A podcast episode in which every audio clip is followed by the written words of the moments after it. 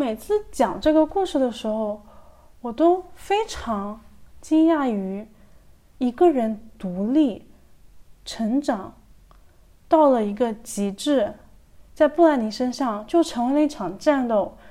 在这场战斗里面，他需要面对他自己精神状态的不佳，他需要面对一个非常贪污腐败了的、靠利益来旋转的、完全不能帮助他的体制。他需要面对法官，他需要面对媒体，他甚至需要面对最大的困难是他的父亲。但是他是他还是在坚持着。From all this time being，他一直在。唱歌，他一直在做他非常热爱的 show，他一直没有为他的生命放弃过。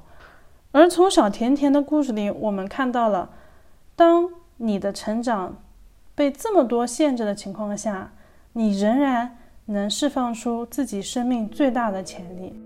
Hello Hello，大家好，欢迎收听最新一期的内外之间，我是主播优孔。那我们今天来讲一个故事啊，也是一个真事儿，是小甜甜布兰妮的。就小甜甜布兰妮前两个礼拜终于重获自由了。在过去的十三年里面，他爸一直是他的法定监护人，能掌握他的财产自由和他的人身自由。他做的所有决定都是必须让他爸同意的。然后在过去的十三年里面，他爸。强行的给他吃他不想吃的药，然后不让他生小孩，让他不断的工作赚钱，不断的工作赚钱，把他变成了一个赚钱机器，这样虐待式的生活，小甜甜终于结束了。这是一个让人心碎的故事。我们看到了一个白人女性，成年的，已经有两个孩子的女性，在她四十岁的时候。才重获了他理论上生来就有的自由的权利。那么这一切到底是怎么一开始发生的呢？我觉得要从小甜甜成名开始说起。就小甜甜在一九九八年的时候就发表了他的专辑《Innocent》，他的那首《Baby One More Time》一下子就爆火全美，让他成为了一个非常炙手可热的。全美的流行巨星，其实，在小甜甜之前，美国是很少有造女性流行巨星的能力的，大部分就是一个乐队或者是男性巨星。就算是有女性的流行明星，也都是非常纯洁的形象。但小甜甜爆火的原因，就是因为她给全美的青少年带来了一个新的辣妹的偶像。从小甜甜开始，我们知道我们可以穿超短裙、穿比基尼，跳着非常辣的动作，在学校的走廊里面大跳热舞。这是一个颠覆型的 icon 的出现。那个时候，小甜甜只有十六岁。其实，小甜甜她出生于一个不大富裕的家庭，然后她爸爸妈妈的关系非常不好，而且离婚了。他爸爸一直有酗酒的问题，然后也跟小甜甜关系不亲。用媒体话来说，就是他爸爸 has been in in and out of the family，也就是来在家庭里来来回回，他并没有起到一个父亲作为一个监护甚至是抚养啊的一个义务。然后小甜甜从小就展展现了他的。唱歌的才华，他在九岁的时候他就不断的在登台演出了。到了十六岁左右，小甜甜决定去纽约进行更深度的学习上，因为他想要发唱片嘛。这故事从这里开始，我们从这里就基本上可以看到，其实。小甜甜她出生的一个环境和她的家庭状况是很难给她很好的健全的人格培养，还有就是稳定的情绪支持的。这也就是最后触发她进入一个监护权体系的最关键的原因。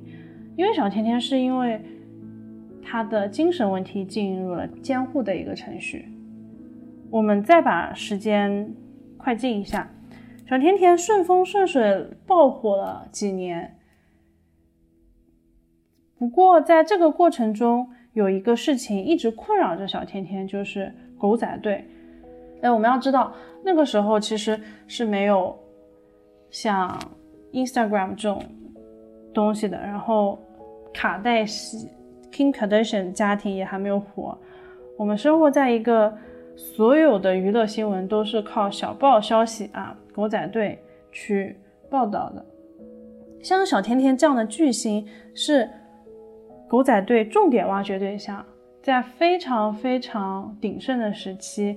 小甜甜的一张偷拍照片就能卖到一百万美金，基本上就是小甜甜养活了全美的狗仔，所以狗仔队和他们毫无节制的对于一个人的窥探拍摄是非常困扰那时候年纪不大的小甜甜的。在一开始还好，当小甜甜结婚了的时候，她生了两个孩子。这样子对于小甜甜私生活的窥探达到了一定的高峰。小甜甜发现她和她的孩子都在一个高度被曝光、毫无隐私的焦虑的现实生活里面。而在她生完第二个小孩的几个礼拜后，她就已经向法院申请离婚了。所以她那个时候的精神状态是非常不好的。小甜甜的妈妈在自己的书里面写到，她。认为小甜甜在生完第二胎，甚至在第一胎的时候就已经开始在，嗯，经历产后抑郁症了。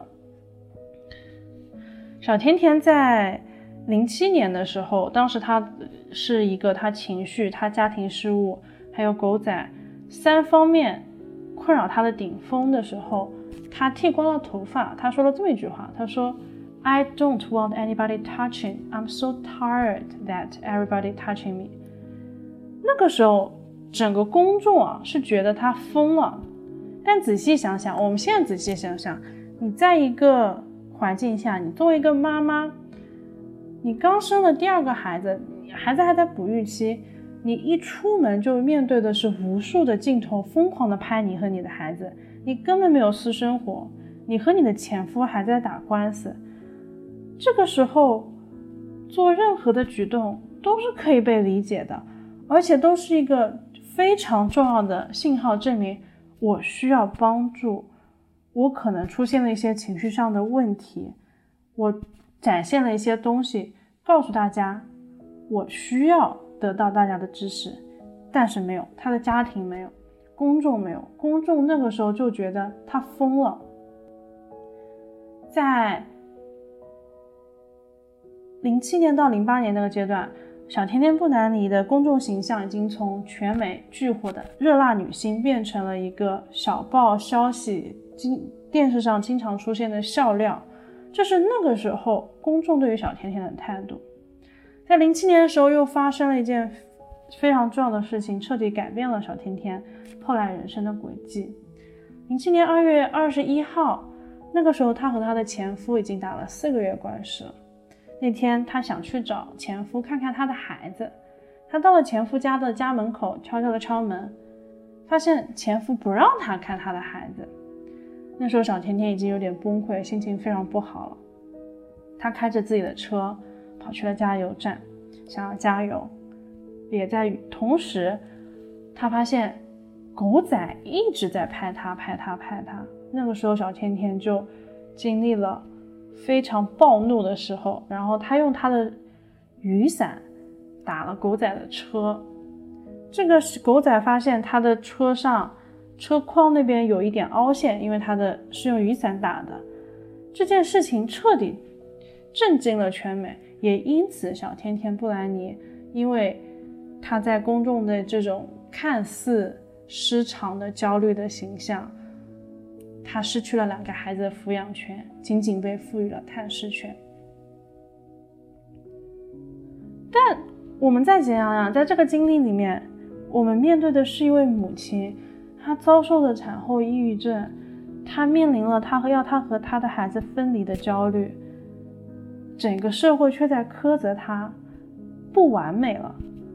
啊，那个时候真的还挺残酷的。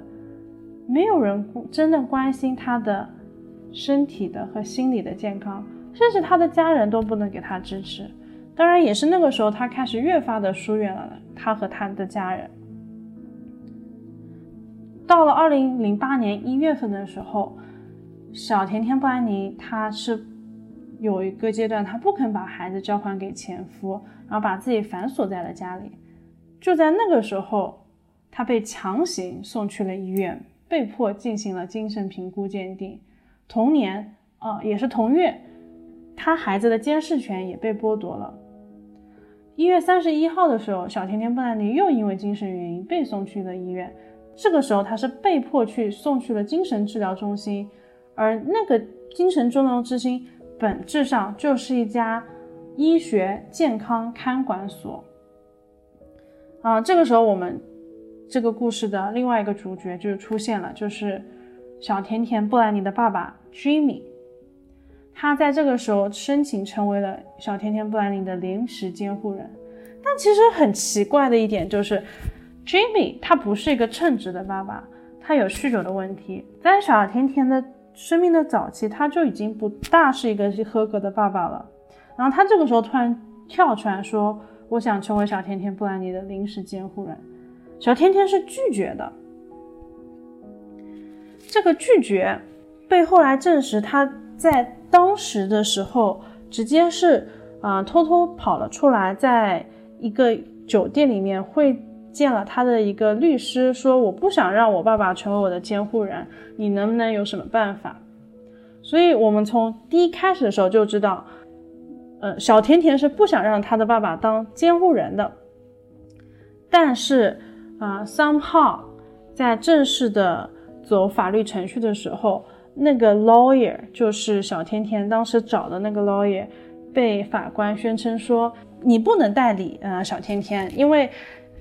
法官收到了一份医疗报告，证明小甜甜现在没有这个能力去 authorize 一个律师为他全权代理，这是悲剧的开始。然后我们先来说一下，就是美国的监护权制度是怎么样子的呢？监护权有两种，一种就是人身监护权，一种就是财产监护权。有些人会只会被进入一个人身监护的程序。这种一般就是老人啊，就是他的 mental 有一些问题，他可能患有痴呆症，他需要一些人身上的监护保护啊，也有财产上的一些监护权。在当时的时候，小甜甜布兰妮的人身监护权被判给了他的爸爸，然后他的财产监护权是有两个，是他爸爸，还有就是另外一个律师，叫做 Andrew。所以，呃，在二零零八年的时候，小甜甜就已经接受了整个监护权。那当然也是有些猜测，就是为什么小甜甜最后愿意去接受这个监护权，是她想说，如果我接受了整个监护权，她其实还是能换来她看孩子的权益的。因为我们在之前就知道了，啊，她被送去精神病院之后，她她对她孩子的监视权，她都已经没有了。而事实上，当他的自己的监护权官司打完的几个礼拜之后，他已经可以去啊看他的孩子了。所以，很多人猜测他在一开始的时候是他接受了一些，哎，我 OK，我可以拿我的监护权可以让渡给别人，但是我想要看我孩子这件事情啊，在这个基本盘的情况下，他才进入了整个监护程序。没有想到，当时对于布兰妮的临时监护计划，在二零零八年十月二十八日的时候被转成了终身有效。也就是，当你在法院里从一个临时监护变成一个终身有效的时候，就变得非常难把监护计划给撤掉了。也就是你重获自由这件事情变得非常非常的难。一般来说，如果你是一个重症老人，其实就是会变成一个终身监护的计划。这个制度本质上是想要帮助很多的老人家，特别是有痴呆症的老人家，更好的支持他安度晚年的一个计划。但没有想到用在了小甜甜布兰妮的身上。而在同年零八年的时候，MTV 拍了一部纪录片，叫做《For the Record》，他在当时就已经记录下了布兰妮对于整个监护系统的感受。他说：“I feel ignored。”他被忽视了，他被这个监护系统里面所有工作人员，他的爸爸忽视了。他其实那个时候能看出来，他在一个已经是比较脆弱的精神状态里。但他还是没有得到很好的生理上的支持和心理上的一个呃支持，而且很快在两个月之内，他就已经被迫回去工作了。年底，他甚至发行了他的新专辑《Circus》。但那个时候，媒体也是特别有意思的。媒体在零九年的时候一致报道说：“哎，自从小甜甜进入了这个监护体系。”他整个人的正面品牌形象又回来了，他又变成了那个传说中的赚钱机，每个人都爱他。但事实上真的是这样吗？小甜甜那个时候经历了什么？从那个时候开始，我们就不得而知了。我们只能看到一个被监护系统控制了的表达的明星，但我们再也不知道小甜甜布兰妮作为一个妈妈，作为一个女性。她真实的感受到底是怎么样？从那个时候起，就已经很少能听到了。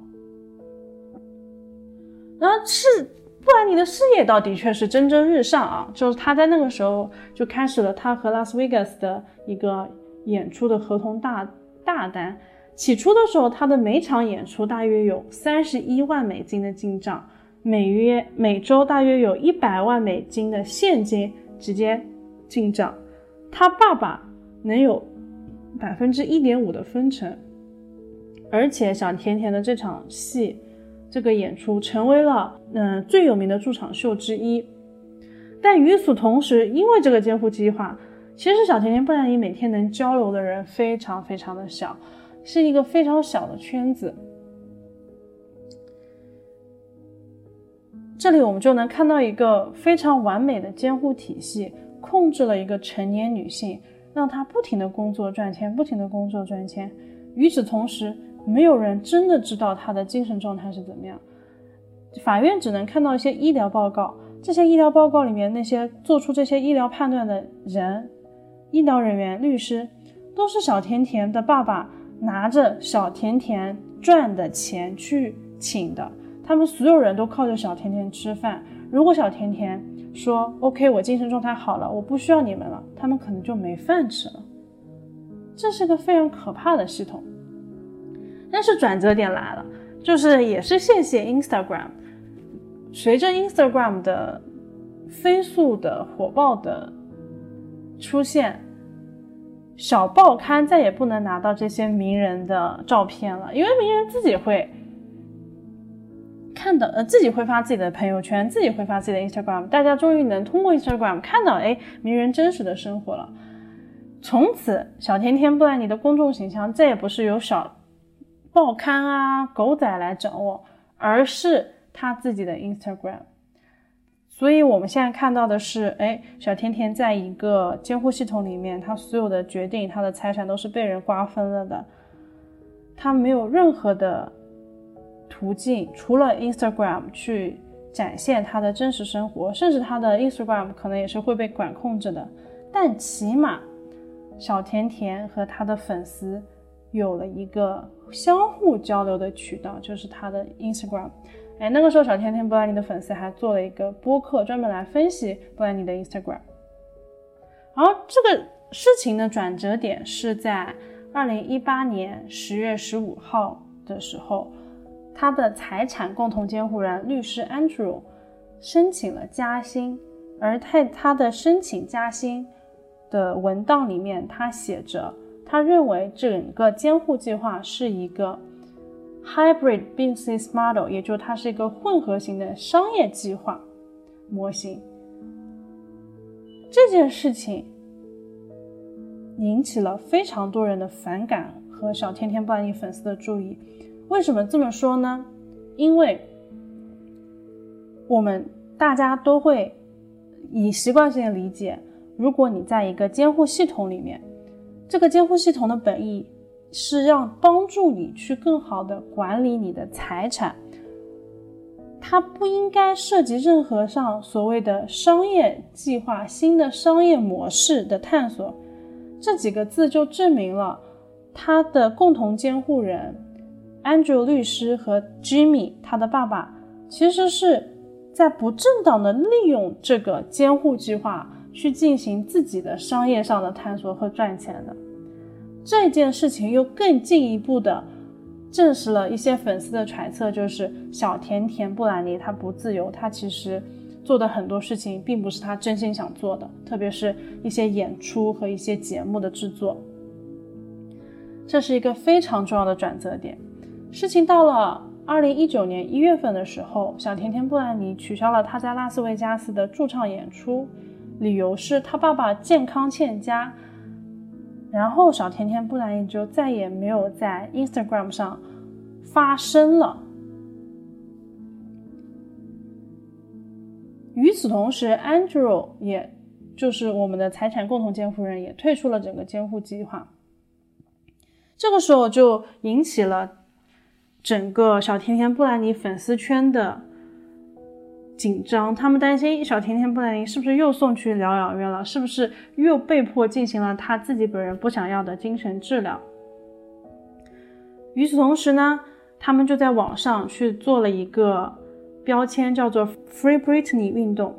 随着 Twitter 和社交媒体的这样子的不断的发生，越来越多的传统媒体也好，名人也好，注意到了小甜甜这件事情上，也有越来越多的人。在呼唤小甜甜，希望她安全，希望她出来说我很 OK，我是自由的，everything is fine。可是小甜甜还是没有出来，直到二零一九年九月份的时候，我们发现，哎，她的爸爸已经不再是小甜甜的人身监护人了，但还是她的财产监护人。整个一九年，小甜甜都是在一个。不发不怎么发 Instagram，然后发的时候也会发些很隐晦的信息，让他的粉丝遐想连篇，觉得他又被关进去的一个状态。也就是从一九年到二零年这段阶段，我们越来越能够开始听到小甜甜布兰妮一些自己的发声，说他如何害怕他的爸爸，他如何希望他能从这个系统里面走出来。当然，与此同时，Free Britney 这个运动也越来越声势浩大。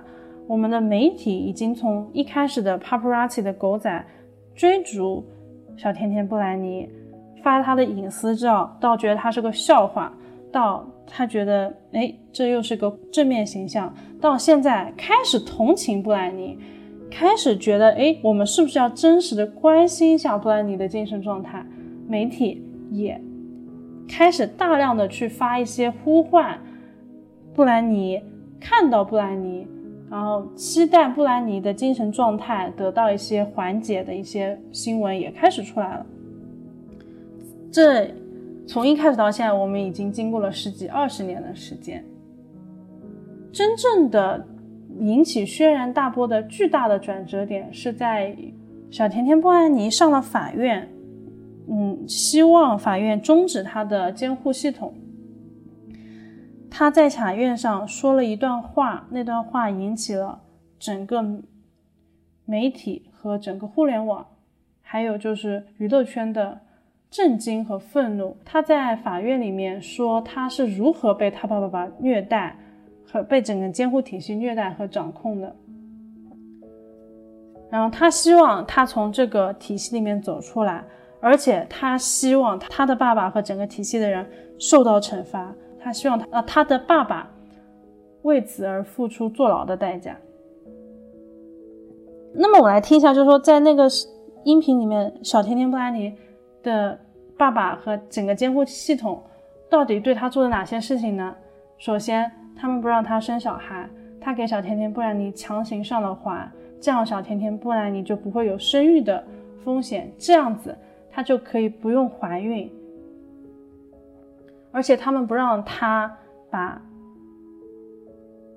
这个环拿走，让她持续的工作。这件事情太可怕了，就是你的生育权彻底的被剥夺了。第二，他被迫去表演，和他被迫去签订了很多的商演，不管是他的全那个三十一天的演出也好，还是他的 X Factor 的综艺节目也好，他本人是不想参加的，是他的整个管理团队 Management Team 和监护体系说你一定要参加，他出于害怕的心理他才参加的。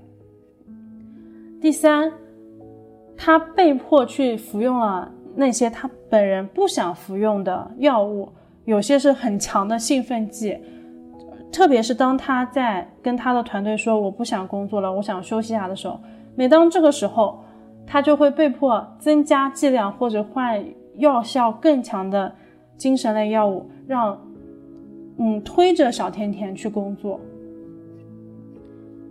还有就是。小甜甜在过去的十几年里面赚了将近六千万美金，他的个人的身家达到了六千万美元。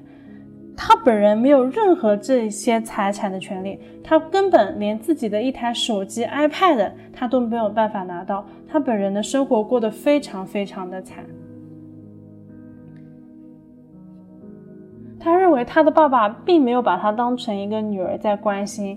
在对待，在照顾他的精神状态并没有变好。他认为他的爸爸就把他当成一个赚钱机器，而且他爸爸在他身上获得了巨大的控制感和满足感。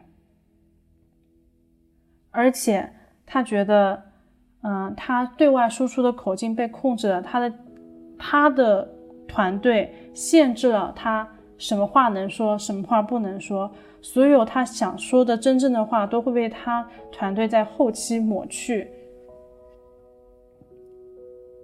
最后，他还是表达了他希望整个监护系统，嗯，结束的意愿。那么，故事到这里其实已经结束了，因为经过了整一个的他自己的发言和媒体的发声和社交网络的支持，我们能看到的是，他的爸爸和其他人终于离开了监护系统。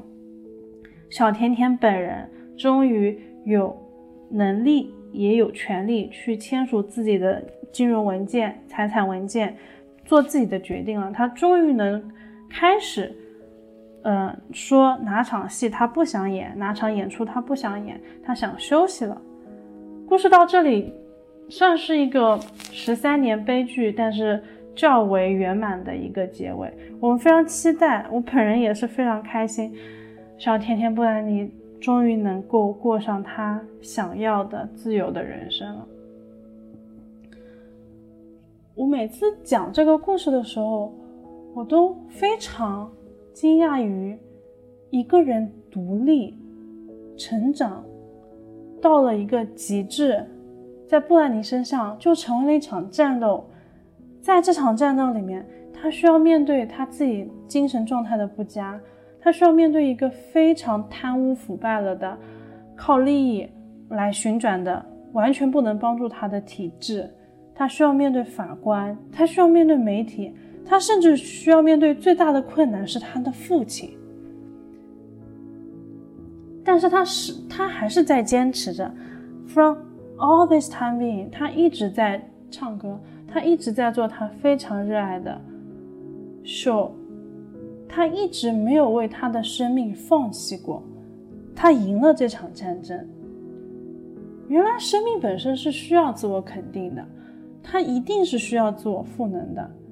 你需要为你的成长、你的独立发声，甚至当你意识到，在你成长的过程中，你所处的环境会对你有害，无法帮助你成长，你就必须要说出来，你就必须要离开。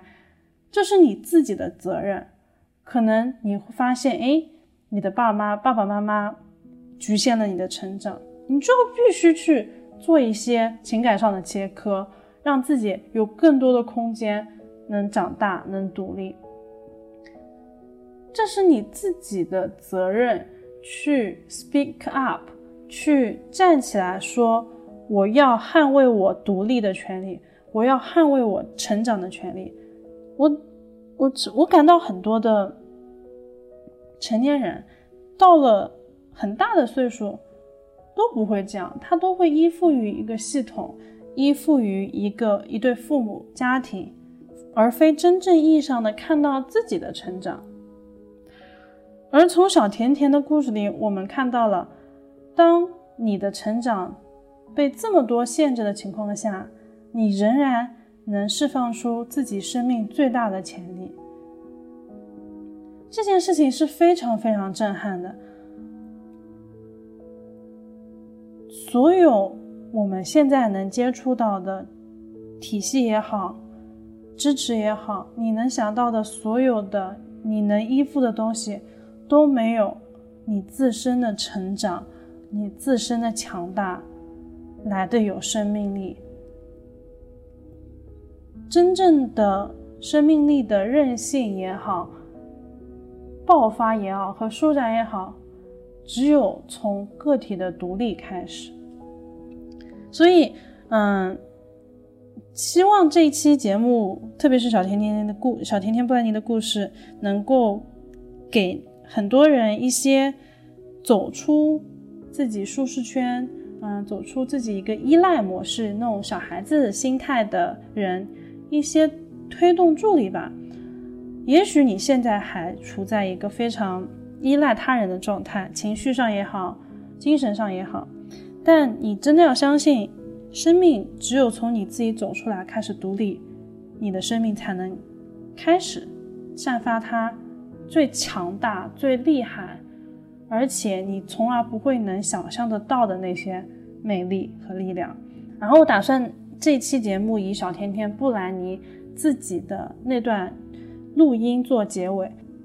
我之前所有的描述都没有他自己去说出来，他真实的意愿，他自己肯定自己，他认为自己是最棒的那种状态，能更能感动和激励大家。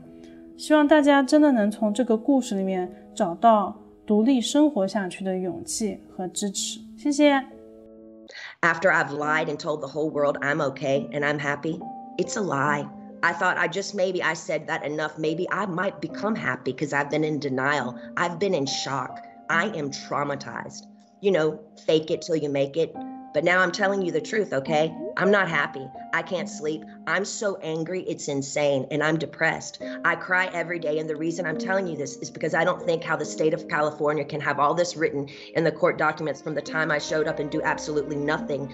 But honestly, but I don't think I owe anyone to be evaluated. I've done more than enough. I don't feel like I should even be in room with anyone to offend me by trying to question my capacity of intelligence whether I need to be in this stupid conservatorship or not. It's embarrassing and demoralizing what I've been through, and that's the main reason. I've never said it openly.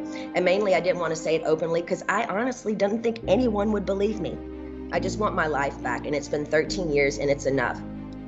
It's been a long time since I've owned my money, and it's my wish and my dream for all of this to end without being tested. Again, it makes no sense whatsoever for the state of California to sit back and literally watch me with their own two eyes make a living for so many people and pay so many people trucks and buses on tour on the road with me and be told I'm not good enough. But I'm great at what I do. I feel ganged up on and I feel bullied and I feel left out and alone. And I'm tired of feeling alone. I deserve to have the same rights as anybody does by having a child, a family, any of those things.